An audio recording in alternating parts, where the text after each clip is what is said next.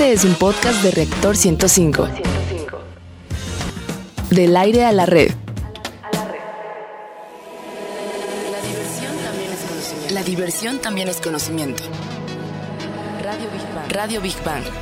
Ciencia y tecnología con Bárbara Esquetino y Leonardo Ferrera. Radio Big Bang. Radio Big Bang. Radio Big Bang. Big Bangianos, ya los extrañábamos, de verdad que esperar toda una semana para volver a estar en contacto con ustedes se sufre, se sufre. A ver, queridos Big Bangianos, alas, pelos, insectos, ¿Qué es lo más asqueroso que has encontrado en los alimentos? Escríbenos a nuestras redes o llama a nuestros números. Más adelante leeremos tu respuesta. Por cierto, ya nos escribieron este, desde ayer y, y, hay unos casos, en verdad. Asquerosos, Ahora sí que de pelos. De pelos. Ah. bueno, ahora sí, ¿qué tal, amigos? Es un gusto, como siempre, el saludarlos. Están en el lugar y a la hora indicada. Esto es Big Bang Radio, donde la diversión también es conocimiento. Como ustedes saben, transmitimos en vivo en Reactor 105 FM y los invitamos a quedarse esta ahora con nosotros. Está garantizado que vas a aprender algo de una manera ágil y divertida. Y les saludamos con el gusto de siempre el equipo de Big Bang, Bárbara Esquetino y Leonardo Ferrera. ¿Cómo estás? Barbarita. Como siempre, la voz y sonrisa más hermosa del oeste radiofónico. Muchas ¿Cómo gracias. estás, en verdad? Oye, casi nunca saludamos a mi querido Eddie Gobea. Bueno, sí lo saludamos siempre que Eddie. venimos a cabina, pero al aire, mi querido Eddie Gobea, nuestro querido Carlitos Serrano, Ceci Mazariego, Toñito, este, Díaz, que siempre está aquí con nosotros. Queridos Big Banianos, qué gusto saludarlos. Niño Godzilla, ¿dónde andas? ¡Ah! Ok, venga para acá, venga para acá. Nuestra mascota oficial. También saludamos a nuestro corresponsal Big Barlevsky, el ruso de Rusia. Y a nuestros amigos intrusos, la cúcara voladora. Cúcara voladora. Vas a ver, tienes algo que ver en ese tema, ¿eh? Vas a ver entre alas, pelos, insectos y esas cosas, ¿no? Y al grillo afónico, grillito, ven, cántanos algo. Venga, ¿Qué muy bien, cantó? qué bonito. ¿Qué cantó? Pues no sé, es una canción nueva. Hay obsequios, recuerden nuestras líneas de contacto 5601-6397 y 5601-6399. Y en Facebook nos encuentras como Big Bang Radio y en Twitter como Big Bang-Radio 1. ¿Y cuál es el menú de hoy, Barbarita? Pues como siempre muy bueno, Leo, en nuestra sección Exploradores del Infinito dedicada al universo y su grandeza, hablaremos de las rarezas del mundo cuántico y las partículas. Oye, está muy físico esto. Ah, pues está bueno. Sí. Oye, pero me dio risa. ¿Qué, qué de verdad que, que sí, está muy bueno, muy bueno. Marchandito, pásale. Tan buenas las quesadillas, pásale, amigo. marchante. ¿no? En la sección Gigante Azul dedicada al planeta Tierra, la importancia de su biodiversidad, hablaremos de los misterios de Chicxulub. En nuestra sección Materia Gris dedicada a los avances de los laboratorios y los principales proyectos científicos y tecnológicos, hablaremos de los efectos de la música en nuestro cuerpo, según la ciencia.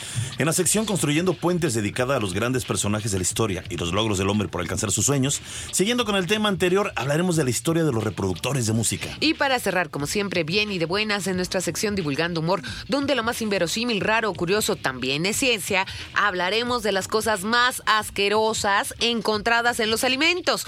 Provecho para quien esté desayunando. Ay, sí. Nuestro corresponsal, el ruso de Rusia, nos dice- Almorzando, almorzando. Sí. Sí. El col- ¿Qué? Que ¿Qué? El ruso de Rusia. ¡Ah! Perdóname, ya te quitamos protagonismo. Espérame, ya andaba aquí bien contento. Bueno, ya, sobre tu radio, vamos a nuestra primera sección. Exploradores del infinito. A ver, Leo, esta, esta pregunta está como muy extraña, pero ¿qué es lo que más te asombra de las partículas? Mírale con la pregunta así Sí, como, a sí. ver, mi Leo, ¿qué opinas de las partículas? Sí, esto está como de como si fuéramos físicos, güey. No, no, a ver, no, bueno, somos comunicólogos, pero de lo poco que hemos aprendido de nuestros queridos especialistas, pues realmente las partículas son todo, absolutamente todo. Es Sí. decir, tú eres partículas, esta mesa es partículas, el micrófono donde estamos hablando es partículas, Toñito que lo tengo enfrente es partículas, este, mi querido Diego Vea que está más atrás es partículas, el vidrio que lo separa es partículas, a mi lado izquierdo Carlitos es partículas, la parte de atrás de Madrid es partículas, todo es partículas, Sí, es. sí, es verdad. Y bueno, siempre nos imaginamos, gracias por tu respuesta tan sabia, pero siempre nos imaginamos el espacio como un lugar completamente vacío, ¿no? Sin embargo, a la luz de las últimas observaciones, la ciencia considera que en el cosmos, eh, bueno, pues es una gran masa de partículas, más bien que el cosmos es una gran masa de partículas que pueden surgir de repente, tomando para ello energía del universo. Igualmente, pueden desaparecer sin más ni más. Pero primero entendamos bien, ¿qué son las partículas? Pues como decíamos, una partícula. Espérame, foto, ya estoy sonriendo aquí con, con. Va para el Facebook, ya sonreí, ya sonreí. Pues una partícula es una parte muy, muy pequeñita de alguna cosa, digo, para entenderlo así prácticamente. Es algo muy, muy, muy pequeño de una cosa. Ajá. Y es eh, un fragmento eh, más, es el, fra- el fragmento más pequeño de la materia que mantiene propiedades químicas de un cuerpo. Bueno, las partículas varían según su tamaño.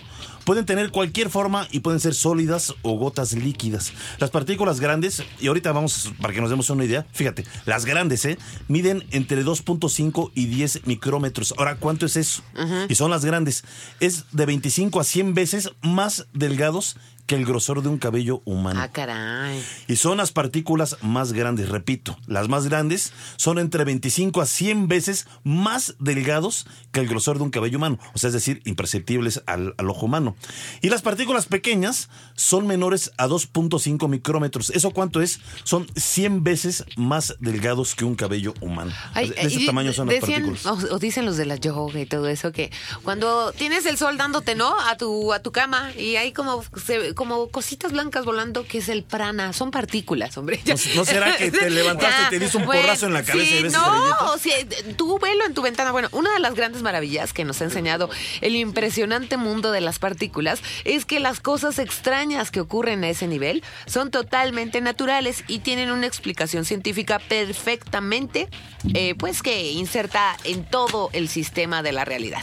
Aún así, resulta difícil para nuestras mentes y también para la de los grandes científicos como Einstein, eh, pues entender una serie de leyes que aparentemente entran en contradicción con el macromundo. Pues nada más entras, como decías tú, en el prana. Sí. Mira, Bárbara. El prana. Veo la Conéctate. partícula. este, Ya. la- Bueno, ya. La ubicuidad de las partículas es una de las mayores rarezas del universo cuántico. Una partícula puede estar en dos lugares al mismo tiempo. Eso es como rarísimo. Y eso definitivamente desafía nuestra lógica. Es que imagínate, o sea, como si tú estuvieras aquí, Barbarita, y de repente estuvieras en Cuernavaca, ¿no? O yo estoy en Acapulco y al mismo tiempo estoy aquí. Exacto, ¿no? Bueno, exacto. pues las partículas pueden hacer eso exactamente. Es eh, la ubicuidad y es bastante raro. Otra cosa extraña es que nunca podemos saber con exactitud dónde se encuentra una partícula y cuál es su velocidad en un mismo instante de tiempo. Ello significa que si conocemos qué velocidad va esa partícula, no podemos localizarla. En cambio, si sabemos dónde se encuentra, no sabremos cuán rápido se está desplazando. Para más o sea rarezas, que tienen naturaleza propia y hacen lo que se les da la gana. Sí, O sí, sea, sí, son muy mal portadas, sí. Son como nuestras mascotas que van y vienen. Ay, no Mira, me digas ¿Dónde está. Big Barlowski? ¿Quién sabe? ¿Dónde pues- está la coca arboladora? Aquí anda. Ah, ok. Pero ahorita se nos va a ir con el tema de- del final. Pero bueno, ya exactamente. Bueno, no sabemos cuán rápido se están desplazando, habíamos dicho. Pero para más rarezas, vamos a escuchar nuestra siguiente cápsula en voz de Rogelio Castro. Se llama partícula a cualquier parte o cuerpo muy pequeño de algo. Entre los ejemplos de partículas que podemos dar se encuentran los granos minerales y las partículas subatómicas. En el caso del grano, toda su estructura está conformada por pequeñísimos elementos imperceptibles para el ojo humano. Las playas dan un buen ejemplo de esto al estar compuestas por miles y miles de partículas, es decir, cada grano está compuesto por millones de partículas. Las partículas elementales del universo. La materia está formada por átomos y estos por electrones, protones y neutrones. Sin embargo, los físicos siguen encontrando más partículas. Big Bang. Bueno, sí, ver, si ustedes se preguntan cuántas partículas hay, pues sí, está bien difícil decirles cuántas, ¿no?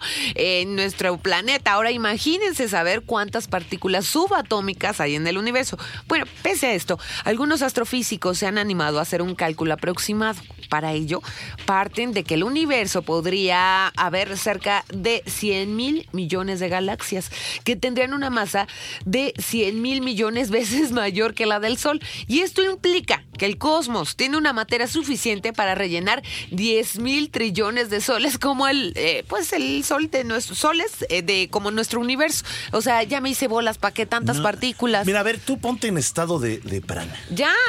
A ver, Bárbara, tú ve, ve al infinito y más allá. Sí, ok. A ver, ahí te va. Pues ahora me voy a poner bien pranayo, ahí te va, fíjate. No, no, no, esto Se está estima que el astro, O sea, el sol. sí, pesa 2 por 10 elevado a 30 kilos, de lo que se deduce que la cantidad de materia universal sería 2 por 10 elevado a 49 toneladas. Ahorita vamos a llegar al, al resultado. Desglosando esta materia en sus componentes subatómicos, se ha calculado que el número total de partículas rondaría los 2.2 por 10 elevado a 79. Ahí les va. Es decir, ¿cuántas partículas creen los investigadores que hay en el universo? ahí va el redoble. Sí. Yo esta cifra, en verdad que es la primera vez que la escucho. ¿eh? Sí, yo, yo también. 22 13 decillones de partículas. Ok. Repito, 22 13 decillones de partículas. Ay, mejor que nos explique. Pero pobre Toñito, es que viene crudo humor. Yo no sé si. ya te voy con él, Toñito. Se quedó así de, ay, ¿de qué Ese- me van a poner a hablar? Ave María, ¿y ahora qué voy a decir de los 13 decillones? Nunca había escuchado ese número. Ah, No, yo tampoco en la vida. ¿Y eso qué es ingeniero? Pero, pero es el, divinas, ¿eh? Es el resultado que dieron este, los, los, los científicos, finalmente. Sí, es como el número de... Es, es estimado, 22, 13 decillones de partículas. A ver, yo, digamos, como aterrizándolo en lenguaje mortal, mi querido Sí, o sea, Toñito. ¿por qué tanto? ¿Por, O sea, por qué son importantes las partículas? O sea, yo digo, por lo que entendemos, todo es partículas. Sí, son importantes porque es técnicamente la sustancia elemental en la cual toda la materia se, se compone, ¿no? O sea, no existiríamos nosotros si no hubiera partículas, en pocas palabras. Y si no hubiera interacción entre ellas, pues mucho menos. Oye, pero tienen vida propia, o sea, se manejan solitas, uno no puede Sí, controlar a las partículas. No, podremos, ¿cómo decirlo? Podremos decir que sí tienen vida propia, no razonan, no nada, pero sí, o sea, obviamente están en, están en constante, en constante interacción y ese resultado de esa interacción. Pero están vivas las partículas. No, O sea, te enamoras de una persona y te enamoras de las partículas. No, ¿o qué? no, ¿O qué? ay, Del conjunto de partículas podría ser. Pero, Pero, sí. ¿por qué interactúan? O sea, al interactuar hay algo de inteligencia en ellas. No, no, meramente eh, interactúan, eh, por ejemplo, porque se, se- bueno, ¿cómo decirlo? Se, como por ejemplo el, el ejemplo del protón, neutrón y este, ¿cuál dije? Protón, neutrón y electrón, ya. Groserías, no, Es por que- favor, no, es es que veces no sé por qué siempre se me olvidan esos tres. Protón, electrón y neutrón. Sí. Entonces, cuando esos interactúan, eh, generan cargas eléctricas. Las cargas eléctricas, bueno, ahí viene Sí. lo de que suben y bajan de nivel, generan energía y ahí es lo que, pro- de que se va produciendo poco a poco la, la energía. Por ejemplo, nuestro Sol trabaja así. Ajá. Cuando transforma eh, cuatro, cuatro átomos de hidrógeno, sí, cuatro átomos de hidrógeno los transforma a helio, siempre esa interacción queda un- una pequeña remanente que eso se transforma en energía, pero es el resultado igual de las... Por así decirlo, el juego de las partículas. no- o sea, no hay nada muerto, Ah. todo está lleno de partículas, ¿no? Es, es que no me gustaría llamarlo con vida, pero... pero bueno, para que se entienda así. Mira, Ah, una vez un físico, un físico mexicano, eh, eh, muy exitoso allá en el CERN, en Ginebra, Suiza, me dijo, mira, Leo, para que entiendas más o menos como por dónde gira el asunto de las partículas y el origen, digamos, del universo, todo eso, me dice, antes del Big Bang, me dice, imagínate que las partículas viajaban casi a la velocidad de la luz, y me dice, imagínate una gran licuadora, así gigante, ¡fuas! obviamente todo oscuro, ahí iban casi a la velocidad de la luz, pero no pasaba nada, es decir, chocaban unas con otras, pero pues como no había peso, pues no pasaba realmente Claro, nada. claro. Yo hubo una partícula, ahora sí que en particular, una partícula en particular que tenía ciertos elementos que al empezar a interactuar con otras empezó a generar algo que se le llamó después el Big Bang.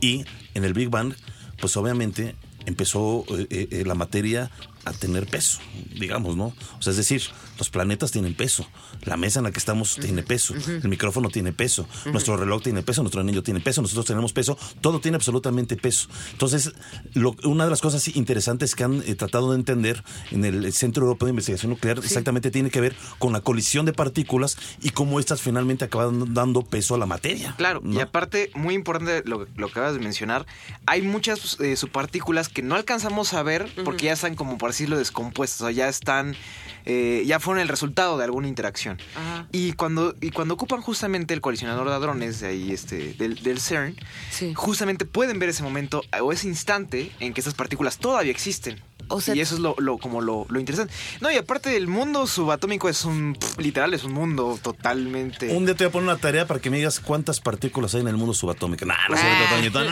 no, no, no. Dice, ya no vengo a Big One Radio. Ya, ya Aquí me ponen a parir chayotes. ¿no? Ay, ay, Toñito, qué bueno. Ahorita regresamos No contigo, vayas, Toñito. Vamos ¿eh? a hablar de un De tema eh, también muy ¿No le vas a interesante. preguntar ¿Qué? si él ha comido algo asqueroso? Pero, pues, bueno, son- más bien, ¿te ha caído algo asqueroso en tu comida? No, un pelo tal vez, pero no pasa. no ¿Qué pasa tipo de pelo? ¡Ay, ya! No, no, no, Ya. no, no, a ver. Bueno, Vámonos ya, muchas vamos a- gracias, Toñito. Gracias, ahorita regresamos contigo, ¿no? Vamos a con concluir la sección Exploradores del Infinito con Big Bang al momento. Bueno, no solo las mascotas mudan su pelo, los seres humanos arrojamos unas 600 partículas de piel cada hora que pasa. Y luego por eso aparecen cosas extrañas en los alimentos. Eso ¿Qué te equivale, eso equivale alrededor de unos 700 gramos al año, por lo que la persona promedio ha perdido alrededor de 49 kilos de piel al llegar a los 70 años de edad. No, bueno, me faltan como 50, no pasa nada. El niño Godzilla nos dice que vayamos a nuestra siguiente sección. Gigante azul. A ver, Leo. Yo, yo fíjate que no conozco. Ah, no, Yucatán no, no lo conozco. No conozco Yucatán. ¿No conoces Yucatán, No conozco? Yucatán. Pues vamos, Pues vamos. Bueno, ¿a ti qué te gusta más? Vamos. Vamos, Oye, sonaste como de este del bigote casi de que les da. No, no, no, no. Te no. llevo a conocer la magia de Yucatán, Barbarita. Pero me gusta vámonos. mucho la comida yucateca. Pero a ver, ¿a ti qué te gusta? Sí.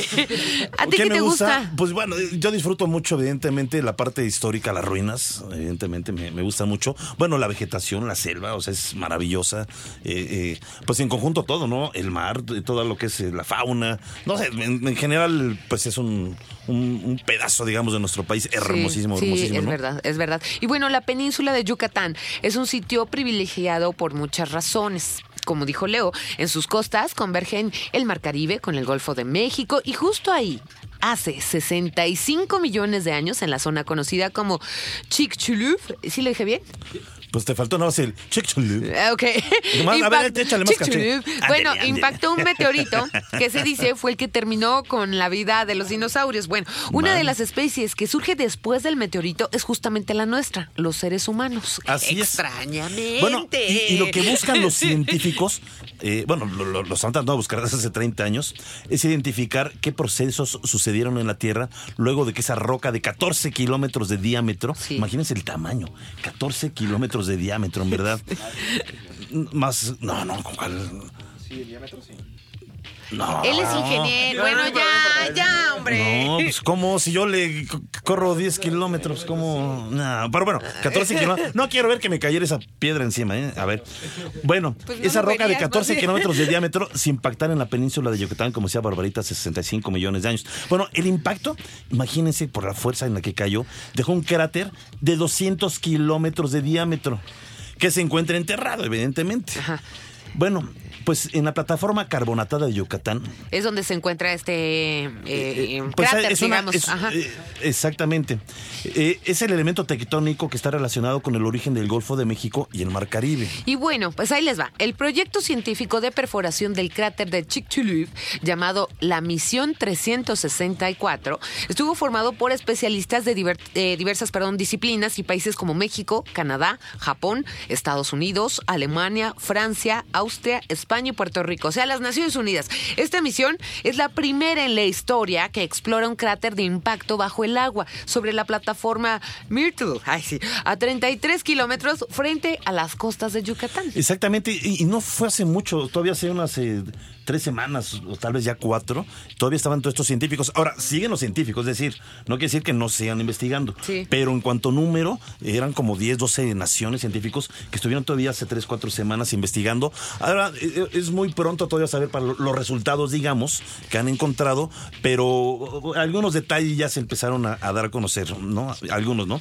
Bueno, Sí. pues ¿cuál es su objetivo? Finalmente estudiar todo esto, pues es descifrar el, el misterio de la extinción masiva que trajo a la Tierra claro. este, un asteroide, o el que estamos diciendo hace millones de años. Descubrir, descubrir cómo fue resurgiendo la vida. Eso es muy, muy interesante. ¿eh? E incluso buscar pistas sobre la posibilidad de vida en otros planetas.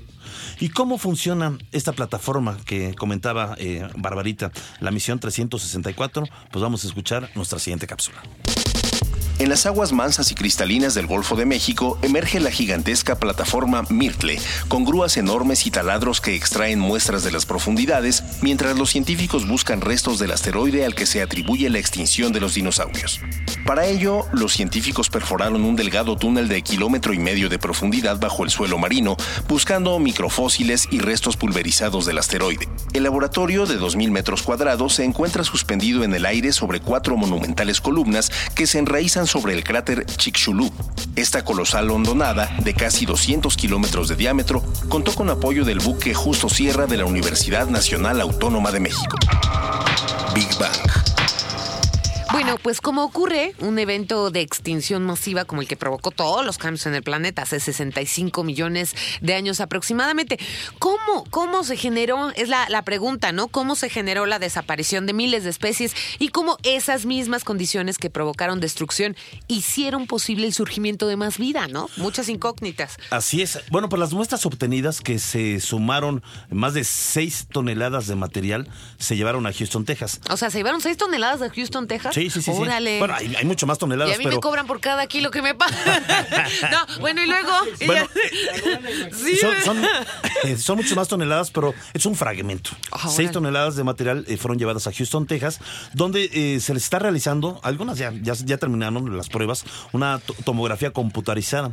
El resultado, hasta ahora, ha permitido saber un modelo de simulación de cómo se formó el cráter por la caída del meteorito. Pero pues para hablar más sobre el tema, pero sobre todo de esa gran roca.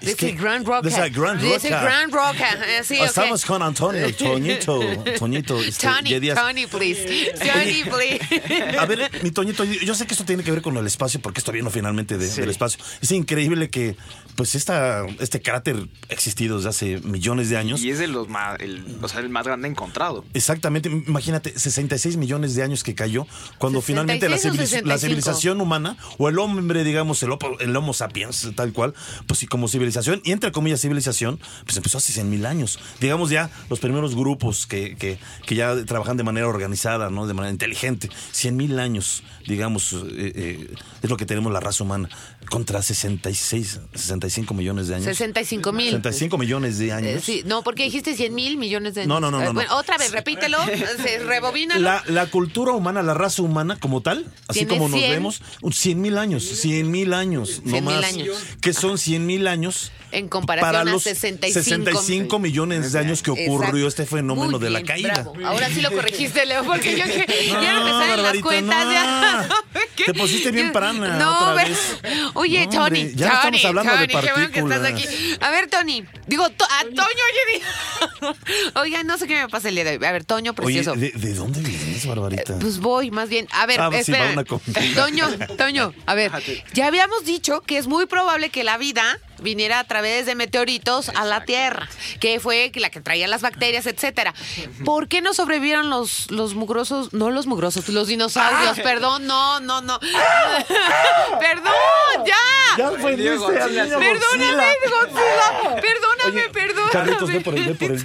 Ya, se fue Este, bien triste, ya, espérame, ¿eh? déjame. ¿Por qué causó esa extinción? Ahorita voy contigo, Godzilla. eh, bueno, se cree que hubo, eh, que ocurrieron varias como catástrofes. Bueno, esta catástrofe más bien sur- eh, hizo surgir muchos eventos. Sí. Uno de ellos se cree que justamente se levantó como Una capa tierra. un- digamos, exactamente de una capa de una capa de llamémosle polo por, para fines prácticos que esto obstruía eh, la luz del sol y se cree que los primeros seres en morir pues, fueron las, los plantas ¿no? primero las plantas ¿A los árboles? las, los árboles, las plantas, con las cosas con las que se alimentaban los- Ah, los, ya, dinosaurios. ya, ya, ya. Obviamente Ajá. por la fotosíntesis se impedía este ciclo, poco a poco empezaron a morir. Sin alimento, pues ya empezaron a morir poco a poco, ahora sí las especies más grandes. Y así se cree que solamente sobrevivieron los mamíferos pequeños. Claro. Bueno, pero tiene que ver eh, eh, con los animales, eh, con los dinosaurios, posiblemente sobre todo los primeros que dieron el azotón, de manera no. práctica Oye, y de manera no científica.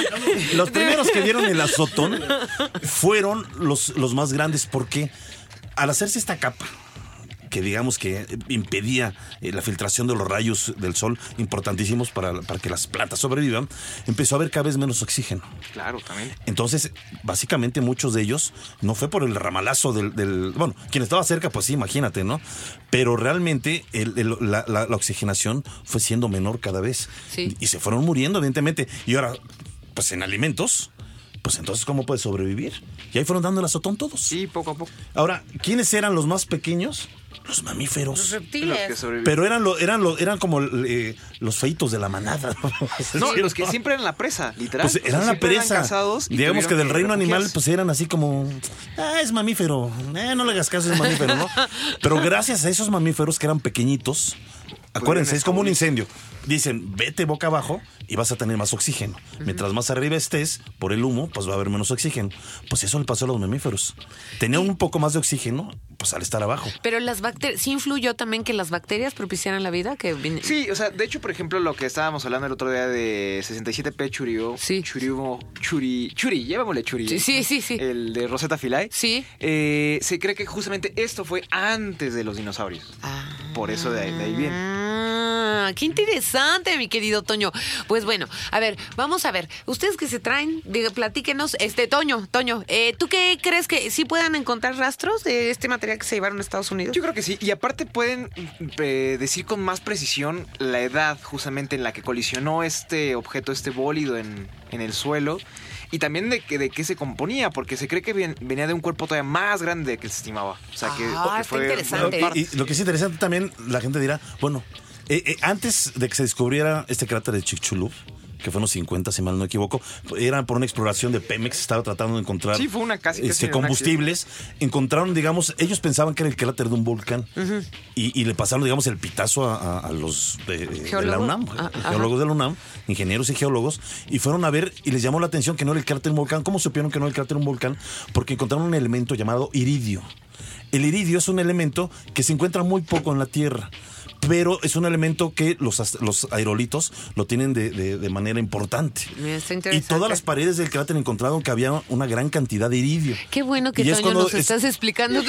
No, no, no, no, Sí, pues finalmente es cuando dijeron, esto viene a corroborar ¿Qué? lo que se venía diciendo, que un gran aerolito pues había terminado con, con- con la, con la vida de los dinosaurios. Pues aquí me informan que el tiempo es un tirano y tenemos que ir a un corte. Pero mil gracias, Toñito Ye Díaz, por tu ayuda. ¿Cerramos rápidamente o vámonos ya al corte? cerramos. Rápido. Bueno, vamos a concluir la sección gigante azul con Big Bang al momento. Sabemos que ese meteorito ciertamente terminó con la vida de los dinosaurios, como lo dijimos hace un momento, pero aún quedan muchas incógnitas de lo que pasó antes, durante y después del impacto. Ojalá que en verdad los propios investigadores puedan ir desentrañando los misterios que guarda este cráter de Chicxulub en el fondo del mar. Vamos rapidísimo Gracias, un corte Toñito y regresamos de con más de Sociedad Big Bang Astronómica. Radio, Gracias. navegación también es conocimiento. Gracias, Toñito. Besos.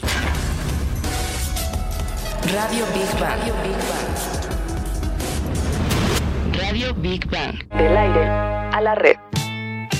Escuchas un podcast de reactor.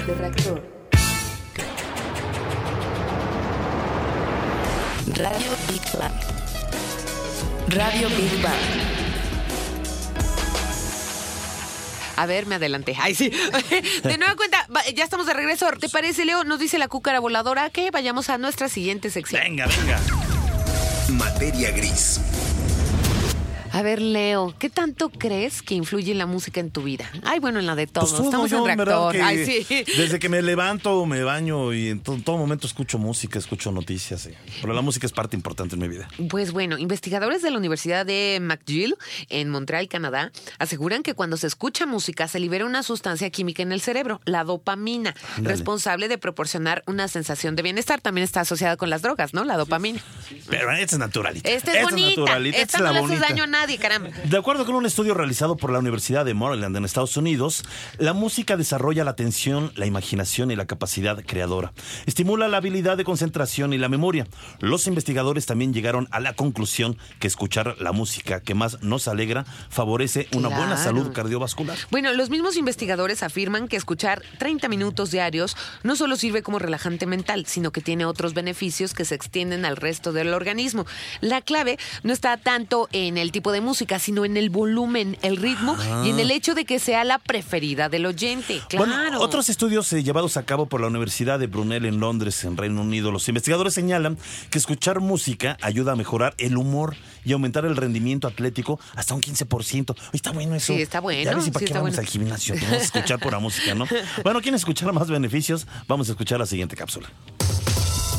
La música no solo interviene en el bienestar del organismo, también desarrolla la capacidad de atención y favorece la imaginación y la capacidad creadora.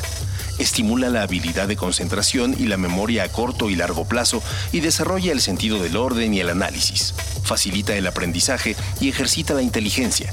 Las mismas áreas del cerebro implicadas en la percepción musical intervienen también en el lenguaje y en tareas de lectura.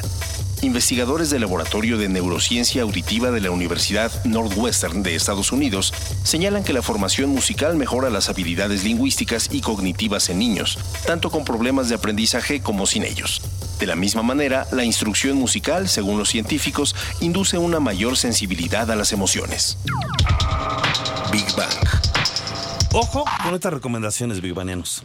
Para el insomnio, los terapeutas recomiendan obras como Nocturnos de Chopin. En el caso de la hipertensión arterial, se utilizan las cuatro estaciones de Vivaldi y la serenata número 3 en Sol Mayor de Mozart. De Mozart lo recomiendan mucho. Sí. Sí. Para la depresión, los que andan a- agüitadones, yo no sé, hay gente que se agüita en esas Sí, fechas. sí. Para los agüitados, la serenata número 13, además 13, ¿no? la serenata número 13. Bueno. No, no, espérame, esa es otra, ya lo habíamos dicho. Ya ves, Para no- la depresión, los especialistas recomiendan el concierto para violín de Beethoven. Sí. Para creo- la ansiedad, el concierto de Aranjuez, esa me gusta mucho. Sí. Del compositor español, eh, ¿quién es? Joaquín Rodrigo. Y para aliviar dolores de cabeza se recomiendan temas como Sueño de amor de Liszt o Serenata de Schubert. Qué bonito, ¿verdad? Bueno, por otra parte, entre las canciones que nos hacen movernos, entrar en actividad, correr, hacer ejercicio, nos ponen en acción en sí para despertar cada poro de nuestro cuerpo, se encuentran Bruce Springsteen, bueno, esto en Estados Unidos, ¿verdad? Con Born to Run. Bueno. James Brown con I Feel Good. I Feel Good. ¿no? Michael Jackson con Beat It. Queen con We Will Rock You. Van we Con Jump. ¿Y qué dice la literatura sobre la... Ya cállate, tú les cambias la música. Ya. Bueno, ¿y qué dice la literatura sobre la música? Vamos con nuestra amiga. Nuestra amiga, ¿eh? Porque es un éxito en Afil y todo. ¿Cómo te fue, Tú eres un amiga? éxito en la belleza. Cecilia Cune. ¿Cómo estás, Cecilia Cune? Ahora sí me metieron, pero no van a ver en un problema. No, me fue muy bien en la Fue, el- feria. fue, fue, fue Leonardo, yo lo vi. Yo lo sé porque ya veo que todo lo dice con música. Tú hablas y él te Es bien Oye, pero música, no me, claro. no me deja cantar Google Rock You. Eso está bien, pero mira. We will, we will No, ¿por qué Well? ¿Por qué Well? No, Ya no, no, mejor no. tú, Es que Cecilia. primero- es que primero- acuérdate que el silencio es parte importante de la música. Sí. Es importante, Les claro, voy a claro. recomendar que escuchen violín en domino. Te fue, te fue muy fue bien. muy bien. ok. Presenté un libro que se... presenté un libro. Sí. Presenté un libro que se los voy a traer, pero les voy a hablar de Beethoven, dijiste, ¿verdad? Sí. Ah, Ok. claro. Les voy a decir qué le pasaba... Ay, les va a encantar. A Milán Kundera con Beethoven. A ver, ¿qué le pasaba? En la insoportable levedad del ser, Sí. Ajá. estamos de acuerdo que habla de la levedad y el peso. Sí. Y hay una parte donde el protagonista, perdón, estoy así Sí. como, como Chabela Vargas hoy. Sí. Venga, venga. El protagonista que se llama Tomás recuerda la motivación de Beethoven para escribir el manuscrito que se llama Mos, ¿cómo será? Mosensein. Ajá. El deber ser, que se dice en alemán. Que es la cuarta frase de su último cuarteto, opus tre- el opus 335. Entonces dice que ese motiva al protagonista a reflexionar Ajá. sobre la existencia. Entonces te cuenta eso Milán Kundera y Tomás empieza a reflexionar sobre la suya. Y habla sobre, sobre el peso y la debilidad. Sí. Entonces la densidad, la densidad de lo leve y la pesadez de lo, de lo pesado es una cosa impresionante. Entonces ahí está. Ajá. Ok. También Beethoven y Saramago tenían, tenían una correspondencia increíble. El, el primer libro de Saramago, que se llama, mira, es un autor, se llama Claraboya. Claraboya, Casi- sí lo he visto, pero no lo he leído, eh, la neta. Pero mira, este libro lo escribió a los 30 años, lo publicó en el 2012. Y es claro, como, como estaba en esta, en esta onda densa, como Sí, es Saramago, sí. habla de cuatro mujeres, Adriana, Isaura, Cándida y Amelia, que con sus hijas empiezan a perder recursos económicos. Sí. Pero entre sus gustos se cuenta el amor a Beethoven. Sí. Entonces dice, fíjate, texto, los últimos compases de la marcha fúnebre caían como violetas en el túmulo del héroe. Después, una pausa. Una lágrima que se desliza y muere. E inmediatamente la vitalidad dionisíaca de Scherzo, todavía abrumado por la sombra de Hades. Aunque disfrutando ya de la alegría de la vida y de la victoria, y se muere una de las protagonistas. Ay, caray. Pero si queremos que se pongan contentos, no deprimidos. ¿por qué? Porque hablan de Beethoven. Hoy, es, hoy nació Piporro, por ejemplo. Hoy ¿qué tiene que ver Beethoven con Piporro? ¿Tienes algo con Piporro? Porque Pero... se nos pone muy alegres. ¿Dónde está el la taconazo, ciencia? ¿de ¿Dónde dónde la sacó el, La el es taconazo? oyes, la, oyes la canción y te mueres de la ¿Qué risa. pasa con Digo, estamos hablando de la música. Bueno, ok, ok. A ver, a ver. va- vamos. Porque vamos a regresar con Vamos ella, a la regresar con. Cecilia. Les voy a hablar de más cosas. Van Sí. a ver. Va- Uy, ahorita tiene algo guardado para ti, Leo. No, vamos, está bonito. Me quieren regañar, vamos a concluir regañar. la sección con Big Bang al momento. Así es, concluimos esta sección. Si tienes un dolor de estómago, este está bueno. Los especialistas, eso hubiera sido Patoñito que venía crudo, bueno, no, ya se nos fue. si tienes un dolor de de estómago, los quemar. especialistas recomiendan escuchar el concierto de arpa de Hendal. Ok, y si andas bajón de pilas, si quieres estar más energético, se te recomienda escuchar la Serenata de Cuerdas Opus 48 de Tchaikovsky. Muy bien, el niño Godzilla nos dice que ahora vayamos con nuestros queridos big, perdón. Venga, venga, a ver qué más dicen ok, de ahí esas les va. cosas asquerosas. Este, de Jazz Barrera. Dice, cabellos en los alimentos, una pestaña. Las pestañas, ¿Una como vuelan, ¿eh? Ajá. F. Harper, tengo la dicha que siempre me salen cabellos. Guac, ay, pobrecito, ya está salado. Agustín Reyes, eh, aló, como siempre, muy feliz. Y pues lo típico, el cabello en la sopa, arroz, etcétera, etcétera. Ay, Lo típico, el cabello. Sí, o sea, siempre yo me he sí, sacado típico. pelos de la boca en una gelatina. Ah, sí, Había yo un también. pelo enredado dentro de una gelatina. ¿Le No, dieron mordido luego me llevaron una torta de un lugar muy famoso en el centro. Bueno, luego les cuento. Este, a ver, ¿Qué había? Carlos, ¿Pelos o qué había? no, una cucaracha, pero era una torta de mole, entonces creí que era el mole. Y cuando veo ya me había comido la mitad. No, bueno, ya. Pues ya hubieras variado bien Me dijeron pelo, que me pues ya. iban a cobrar más por la proteína. Pero bueno, eh. Carlos Picasso, el otro día me encontré una sopa de habas en mi menú. Lo siento, pero no me gusta la sopa de habas. Eso no es asqueroso, Carlos. Bueno, eh, Mari Ramos dice un bello púbico, al parecer, guácala. ¿Qué? ¿Y cómo sabía que era Ya, aquello? guácala. Ismael Reyes. ¿Cómo que cómo sabía Pues qué yo no sé. eres? Yo no Hola, sé. Big Bang. Gusto escucharlos. Y sí, lo regular es el típico cabello de los alimentos. Saludos a Meredith Belén, que los está escuchando y ya está de vacaciones. Hola, y Meredith. mucho, Bárbara y Leonardo. Muchas Oye, gracias. perdón, Meredith, que estamos hablando muchas porquerías, ¿eh? Oh, Christopher, rápido. Christopher Bader Cadena. Los bigotes de la cocinera en el guisado de chicharrón con salsa. Pues, ¿dónde vas, Saludos, hermano? Barbarita. No me extrañaste. Sí, claro. Ya estoy ansioso por escuchar tu dulce y delicada voz. Gracias. Saludos al señor Leo y al niño Godzilla. Muchas gracias. Gracias, sí me quieren, ¿Vas a gracias, dar gracias. un regalito para Twitter? Este, en el siguiente eh, contacto Va. que tengamos con Biguanianos, vamos Va. a nuestra siguiente sección. Ok. Construyendo puentes. A ver, Barbariux, siguiendo ¿Qué? con el tema de la Qué música. asco. ¿Qué? No, no estamos hablando Ah, ya de ¿de pelos los ni pelos? cosas raras. No, no, no. Seguimos con el tema de la música. ¿Qué aparato crees que ha revolucionado nuestra vida a través del tiempo? Híjole, son muchos. Para mí, el auto, este, mm, la radio, la radio, este, ay, ya no sé. Ya- Es el reproductor de música, Barbarita. Ah, claro. Ay, sí, claro. Pero es que ahora ya Pues todo es el tema del que vamos a hablar. Y MP3. y- Pues sí, se supone que tienes que ser productor. No, no sé. Bueno, ya, ok. En 1877 fue inventado el primer tocadiscos llamado fonógrafo. ¿Tocadísticos? Ok. Fonógrafo por el inventor Tomás Alva Edison, el cual consistía en la grabación de un sonido en un cilindro que luego hacía girar contra una aguja. Bueno, del fonógrafo damos un gran salto al reproductor de cassette, ¿se acuerdan? Bueno, este fue creado en 1963. Su tamaño reducido trajo un gran beneficio ya que consumía poca energía y podían ser transportados de un lado a otro y sin ningún inconveniente. O sea, los cassettes. A raíz de la invención del cassette, se pudieron diseñar equipos portátiles para que, ¿se acuerdan de los Walkman? Sí. bueno, del que, para que el cassette pudiese ser reproducido Así en cualquier es. lugar. Bueno, uno de estos nuevos equipos fueron los Walkman, pero fueron lanzados en 1979, aunque a México hayan llegado hasta 1990. Y el mini componente, destacando que estos pueden ser alimentados por pilas, pero sí llegaron un poco tarde los Walkman a México. ¿eh? Bueno, Sí. no había globalización Bueno, todavía. el reproductor de cassette fue un equipo de gran utilidad mientras estuvo en su apogeo, pero con el paso del tiempo este perdió su popularidad. Y esto sucedió ya que el medio que este equipo utilizaba para grabar audio no era pues muy confiable. Cuando el usuario grababa audio en la cinta del cassette repetida este, varias veces, pues el audio perdía muchas veces sus buenas colegas. Sí, ¿eh? Cada Sí. vez que regrababas y regrababas, iba chafeando. Pero era divertidísimo para los niños de esa época. sí, Bueno, ¿te acuerdas que le metías una pluma y así lo rebobinabas? o el lápiz. El lápiz, ¿no? Sí. La vuelta a los formatos eh, secuenciales vino con la introducción al mercado en estamos 1987 de la llamada cinta de audio digital o DAT. Este sistema permite efectuar copias o permitía efectuar copias perfectas de discos compactos. Bueno, del cassette damos otro gran salto al reproductor de CD. Yo me acuerdo los, los comerciales que salían eh, preciosos. Bueno, a partir de 1990, ya en plena era digital, se comenzó a comercializar los lectores láser para discos de vinilo. Aunque el disco de vinilo era bueno en calidad, el CD, pues la verdad es que sí, se lo llevó de, de calle, ¿no?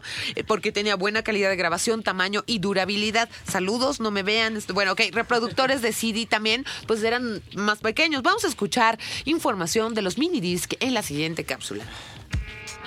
El minidisc fue fabricado en 1992 y es un formato doméstico de audio digital de alta calidad que consiste en un pequeño disco y una máquina capaz de reproducir o grabar sonido en él. Este fue fabricado con el objeto de reemplazar los cassettes compactos. Su uso puede ser además de doméstico también profesional. Está fabricado con un material llamado macrolón recubierto y encapsulado. El minidisc es regrabable. Está protegido contra rayaduras y polvo, ya que este se encuentra cubierto por una caja almacén. Es posible la edición de las grabaciones y escribir los títulos al disco y a las pistas. Su tiempo de grabación y reproducción en modo estándar es de unos 74 minutos y lo máximo son unos 320 minutos. Su tecnología en cuanto al registro y lectura en la grabación es magneto-óptica digital. Big Bang. Bueno, y uno de los equipos de música más recientes, pues es el reproductor MP3. Claro. Y pues es uno de los más conocidos. El MP3 es un formato de audio digital comprimido en el cual se puede grabar o introducir información de audio, la cual es comprimida en una memoria. Este equipo puede eh, leer esta información musical debido a un software, el cual transforma estos códigos durante la compresión en una señal eléctrica para así poder ser escuchada. Pues este formato, el MP3, se convirtió en el estándar utilizando eh, para streaming de audio y compresión de audio de alta, alta calidad. Y por fin llegamos al iPod. Bueno, el iPod, ya, ya vienen nuevas cosas, ¿no? Pero hoy en día predomina el manejo de la información vía virtual. Ya que, por ejemplo, mediante un iPod se puede reproducir ya sea un video, una canción a través del software del equipo e intercambiar eh, información con un ordenador mediante un cable. Es decir, no existe la necesidad y la compatibilidad de insertar un cassette o un disco al artefacto. También yo me voy más por el Bluetooth ahorita, ¿no? Por ejemplo, con nuestros celulares, pues ya podemos poner nuestra música donde eh, querramos, ¿no? Y bueno, y volvemos con nuestra amiga. Cecilia Cune. ¿Y qué dice la literatura sobre los Dilo, dilo, dilo, sobre los reproductores, pero de música? Sí, porque Es de que- nosotros es toda la historia de la literatura. Es que y ya- luego hablamos de eso. Mi querida Cecilia Cune me dice, oye Leo, tú hiciste esa pregunta. Le digo, pues sí. Digo, pero ¿cómo se te ocurre preguntarme qué hice la literatura sobre los reproductores de música? Pero, Pues no voy- sé, yo pero tú siempre una- puedes. Yo sí te voy a hacer una pregunta a ti. ¿A qué suena la literatura de Cortázar? Pues eh, tiene como, eh, es como eh, la quinta sinfonía de Beethoven, eh, que tiene, sí claro, o sea, pululan las ¿A células qué de las suena, ¿A qué partículas. suena Jack Kerouac? Ah, pues es, es- ah, no, pero no, no es crack, es crack. Por Suena favor. Como te voy a- bastante te voy a hacer toda una cosa así. dramático. A ver. Pero bueno. Por ejemplo, en estos reproductores yo estoy segura que Haruki Murakami, en, en que hablo cuando hablo de correr, trae uno. Entonces dice que si no hubiera oído jazz, porque tan- te gustó, te gustó mi pronunciación, si no hubiera oído jazz, no hubiera podido escribir. Rayuela de Cortázar, si no hubiera oído jazz, Sí, Cortázar no lo y hubiera lo menciona escrito. O sea, bastantes él escribía inspirado En escuchando Rayuela. Exactamente. Pues ahí No, está, sí tiene que ver. En Rayuela menciona mucho la música. Pues sí, tiene que ver.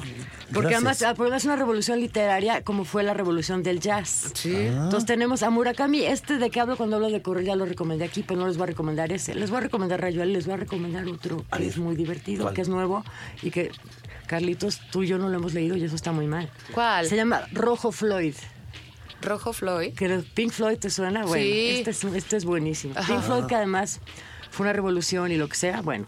Rojo Floyd es una, es una novela de Michel Marie, que es un autor muy prestigioso que lo acaba de sacar y habla de Sid Barrett. ¿Tú sabes quién era Sid Barrett?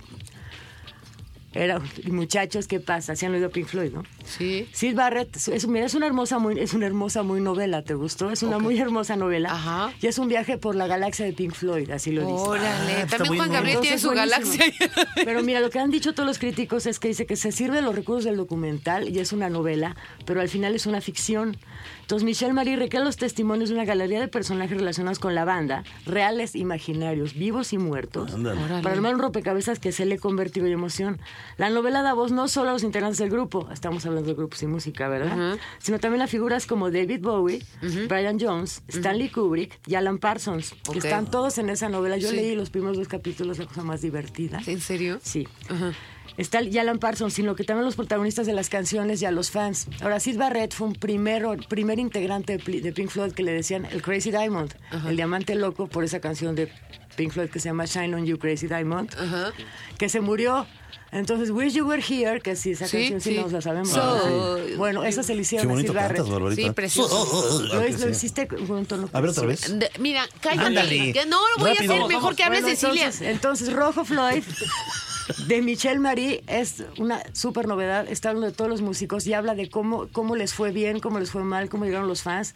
Me parece súper divertida para las me gustó, vacaciones. me gustó. Están todos los vivos y muertos, David Bowie y así. Oye, qué maravilla. Eh, eh, pero se puede conseguir. mucho de los reproductores, te lo juro. A ver, rápido. Venga, gracias, Sí, gracias, mira, gracias. de verdad Tú que. podías- Oye, es un reto, son retos, la vida son retos. Eh, pero es yo me divierto mucho. Espero haberlos pasado venga. con No, Gloria. no, siempre, siempre nos asombras. A ver, ¿tú eh, estás publicando un libro? Yo no estoy publicando un libro, estoy escribiendo un libro, por eso lo les... Ah, no, hicimos un libro en la Feria de Guadalajara que los voy a traer, que se llama El Jergario Ilustrado Latinoamericano, que es la jerga, de la manera de hablar de colombianos desde el- la Tierra de Fuego. Es un tema Oye. hasta se los voy a traer para Porfa. que... Se los, se los Vamos traje a de comentarlo, regalo, vamos a pero hay que comentarlo, porque es muy divertido. Lo vamos a va. comentar, pero si lo traes, ¿eh? Va. Si no, no. Va, Ok, va, va. ¿dónde te leemos Porque aparte? ya viene Navidad en El Economista los lunes. Muy Venga, bien, mi Ceci, Cecilia gracias, un abrazo muy, mil, muy, muy mil grande. gracias. Y vamos a nuestra siguiente sección. ¿O no, cerramos? concluimos la sección construyendo puentes con Big Bang al momento. Cada día la tecnología ha ido avanzando, implementando los equipos nuevos softwares capaces de codificar la información más rápida y efectiva. Así como también fabricando los más pequeños y livianos debido a la introducción de nuevos materiales. Y ahora sí, vamos a nuestra siguiente sección. Divulgando humor. Pues ya nos dijiste que cosas asquerosas encontraste aquí en una cúcara. Me están hasta mandando los nombres ¿no? de los restaurantes. No, lo- no, no, no, no podemos publicar. Sí. Ah, bueno, ahí los buscan en el Facebook. Ahí los buscan. Publiquen, publiquen. A ver, escucha esta historia. Todas estas historias son de Estados Unidos porque ahí sí contabilizan todo. En México creo que pasan cosas más asquerosas, Sí. pero pues casi nadie lo escribe. No. Pero a ver, escucha esta historia. Un hombre en Estados Unidos notó un sabor extraño cuando comía una hamburguesa. Le tronó, yo creo que le hizo un... Al examinarla, descubrió que contenía una gran cucaracha. Mm, Al momento lo reclamó al gerente del restaurante, quien decidió marcar su recibo para que pudiera recibir la comida gratuitamente la próxima vez que regresara al local. Bueno, qué ocurrencias de ese fulano, ¿Y en qué verdad, cree que ¿eh? va a regresar si lo sirven con cucarachas? Bueno, esto también ocurrió en un restaurante de hamburguesas. Dos mujeres de Missouri, en Estados Unidos, se dieron cuenta de que el té que llevaron a casa tenía un sabor peculiar.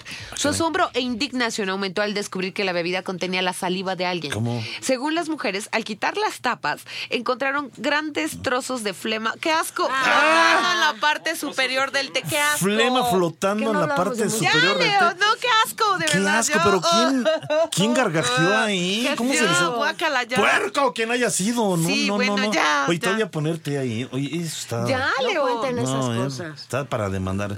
Febrero, de, ay, sí, yo bien ofendido, no vamos a demandar. Sí, no cuenten eso. En febrero del año 2002, una, Ah. una mujer estaba comiendo un plato de sopa de almejas. Ah, caray, caray. ¿Qué pasó? No les gustan las almejas. Bueno, este, en un restaurante de mariscos en Irving, California. Cuando ella mordió lo que pensó que era un trozo de calamar, descubrió que se trataba de un pedazo ¿Qué? de condón. ¡No! ¿Cómo? Ah. La mujer demandó al restaurante y ganó la demanda. Y a su vez el restaurante trató de demandar al proveedor de la sopa de almejas, pero un juez falló a favor O sea del que los proveedor. anulados fueron los del restaurante. ¿Pero bueno, quién aventó esa y le- cosa? mira, O y sea, esperemos que haya sido nuevo, ¿eh? O sea, imagínense qué asco. Oye, no, yo Bueno, con esto ya no voy a comer calamares. No, no, no, pero ahí les va. Capaz que nos hemos comido pedazos de... Déjame te cuento otro Con caso. Leo. El siguiente caso estuvo muy filoso. Fíjense que un comensal de Nueva York encontró un sándwich, en un sándwich, perdón, un cuchillo. ¿Cómo? El afectado de nombre John Anesini dijo que dio algunos bocados al sándwich cuando se percató de que el cuchillo sobresalía del pan. El utensilio medía 18 centímetros. Agnesi presentó una demanda en la Corte Estatal de Manhattan reclamando una indemnización de un millón de dólares. Para más asquerosidades, vamos a escuchar nuestra siguiente cápsula. Este incidente ocurrió en la localidad de Reading, en el estado de Massachusetts, Estados Unidos. Un adolescente de 14 años encontró en su hamburguesa doble un objeto metálico que resultó ser un trozo de una aguja de una jeringa veterinaria. Según se estableció, el objeto estaba dentro de la carne. Por increíble que parezca, los funcionarios de salud llegaron a la conclusión de que la aguja de jeringa veterinaria encontró de algún modo su camino en la cadena alimentaria, pasando por una planta empacadora de carne para llegar hasta el restaurante y finalmente a manos del cliente. Big Bang. A ver, fíjense bien, esto... Ay, vamos de mal en peor. Gases y estornudos Ah. En un restaurante especializado en pizzas, también en el Gabacho. Una famosa cadena estadounidense tuvo que superar un gran escándalo en el año 2009 cuando dos empleados grabaron un video que luego lo subieron a YouTube, además como se les ocurre, en el que ellos mismos hacían todo tipo de actos escatológicos en el proceso de Qué preparación de la comida. qué, qué infelices, ¿eh? Bueno, entre otras acciones reprobables, manipulaban los ingredientes de la pizza sin lavarse las manos, escupían y estornudaban encima o los pisoteaban, se tiraban flatulencias sobre ellos. No, no me da risa. O se ponían ingredientes como queso en la nariz antes de añadirlo a la pizza. no, o sea, eso es asqueroso. Y o sea, además todavía subirlo a YouTube, eh, o sea, qué y los metieron al bote, lo que yo quiero saber, porque de verdad, o sea, sí. Bueno, esta sí fue una tragedia de terror, ¿eh? Es digna de Halloween. Uh. Un dedo humano en un helado. Eso fue encontrado por una mujer de nombre Clarence Stowers en Wilmington. Se lo había llevado el helado a la boca pensando que era un pedazo de caramelo. Y surprise, lo estaba chupando, era un dedo. El dueño del comercio donde había comprado el póster confirmó la sospecha. Y uno de los empleados se había cortado un dedo mientras preparaba la crema. Oye, pero se la quedó calladita. ¿Y ahí lo dejó? Ahí les va otro susto, ¿eh? Que también se llevó una maestra británica llamada Kate Barrett al encontrar un ratón muerto en el frasco de la salsa de curry que había comprado minutos antes en el supermercado local en junio de 2009. Bueno, el hallazgo tuvo lugar cuando la maestra vertió la salsa en la sartén y además de curry salió un bulto con bigotes y rabo. Se me hace con todo menos asqueroso que el que manipulaba las pizzas, ¿eh? No, no, no, de no. verdad. Bueno, quedaron muchos mensajes, muchas, muchas Ya gracias. nos vamos. Agradecemos a la producción de controles técnicos, Eddie Gobea, en la producción general, Carlos Serrano, Ceci Mazariego asistiendo a la producción en redes sociales, a Gaby Cholín, en la locución de las cápsulas, Rogelio Castro, en la recomendación de libros a Cecilia Cunin Eh, claro. y a todos nuestros investigadores y científicos que amablemente participan con nosotros en cada emisión. Y recuerden, queridos Big Banianos, sin ustedes este programa tampoco sería posible. Gracias por estar con nosotros. Gracias también a nuestra mascota, el niño Godzilla, a nuestro corresponsal, el ruso de Rusia, y a nuestros amigos intrusos, la cucara voladora y el grillo afónico. Recuerden que hoy en Reactor es viernes de conteo. Así que no se vayan de aquí, por favor. Nos despedimos, sus amigos Bárbara Esquetino y Leonardo Ferrer. Hasta la próxima semana, en punto a las 11 de la mañana. Esto es Big Bang Radio, se quedan en Reactor. Y bueno, síganos escuchando. Besitos. Recuerden, Bye, si bye. ven algo Adiós. como galleta alargado en el helado, no se lo coman. Puede ser Ah. otro dedo, dedo. Ya, qué asco. La diversión también es conocimiento. La diversión también es conocimiento. Radio Big Bang. Radio Big Bang. Ciencia y tecnología con Bárbara Esquetino y Leonardo Ferrera. Radio Big Bang. Radio Big Bang. Radio Big Bang. Esto fue un podcast de reactor. Podcast de reactor. Del aire A la red.